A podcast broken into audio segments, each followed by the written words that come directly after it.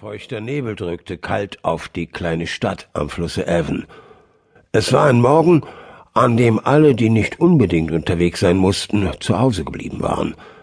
Die Straßen waren menschenleer, die Beleuchtung war noch eingeschaltet, die Läden hatten noch nicht geöffnet. Atemlose Stille, die nur vom Schlagen der Turmuhr der Trinity Church kurz unterbrochen wurde, lag über Shakespeares Geburtsort – am Theatergebäude am Fluss plätscherte dunkel das Wasser des Avon. Noch hatte die Saison nicht begonnen, noch hatten die kulturinteressierten Touristen den Weg aus London hierher nicht angetreten.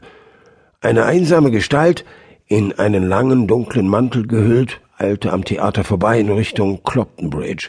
Am Shakespeare-Denkmal am Bancroft Park blieb sie stehen. Fast schien es, als ob sie den steinernen Rundsockel auf dem der Dichter, umgeben von Gestalten seiner Theaterstücke saß, zum ersten Mal sah. Der glatzköpfige Dramatiker mit dem Spitzbart und seine Figuren.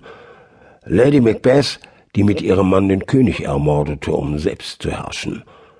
Prinz Hall, der spätere Heinrich V., der vom jugendlichen Herumtreiber zum würdigen Herrscher seines Landes reifte, vereint mit Falstaff, seinem Saufkumpan aus früheren Jahren und der zögernde Dänenprinz Hamlet, dessen Freundin sich im Fluss ertränkte. Lange stand die dunkle Gestalt vor dem Denkmal, angespannt wie ein Panther vor dem tödlichen Sprung. Dann enteilte sie in den Nebel. Professor, äh, ist Ihnen nicht gut? rief Jonathan Hall, als er seinen Chef auf dem Boden liegen sah, doch der Literaturwissenschaftler reagierte nicht. Ich muss Hilfe holen, war sein echter Gedanke, und er trat näher an den reglosen Körper von Professor Robin Wiltshire heran. Der Mann lag hinter seinem Schreibtisch. Sein Oberkörper war entblößt. Auf seinem Bauch stand etwas geschrieben, ein Shakespeare-Zitat. Ihr schmiedet euren Tod durch dies Beginnen. Es äh, roch nach Grillfleisch. Der stellvertretende Leiter der Shakespeare Research Trust erkannte, dass man dem Mann die Worte in das Fleisch gebrannt hatte, wie einem Stück Vieh, das man markiert. Der Professor war tot. Vorsichtig, um keine Spuren zu verwischen, verließ Jonathan Hall das Zimmer, begab sich einige Türen weiter in sein eigenes Büro und verständigte die Polizei. Fairmont Hotel, Sussex. Seit Tagen hatte der Junge das Hotel nicht verlassen. Elizabeth und Bertram Brummans Sohn Rory war damit beschäftigt, Dominosteine aufzustellen. Er wollte diese als Höhepunkt seiner Geburtstagsfeier in einer Kettenreaktion zum Umstürzen bringen.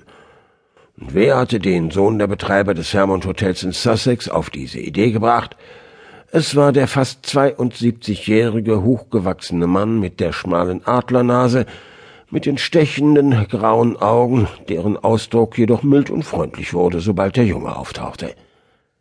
Sherlock Holmes, der Detektiv aus London, der sich vor vier Jahren als Dauermieter hierher nach Sussex in das Hotel am Meer zurückgezogen hatte, war ein lieber Wahlonkel für den Fünfjährigen, die wichtigste Bezugsperson für Rory, neben seinen Eltern selbstverständlich.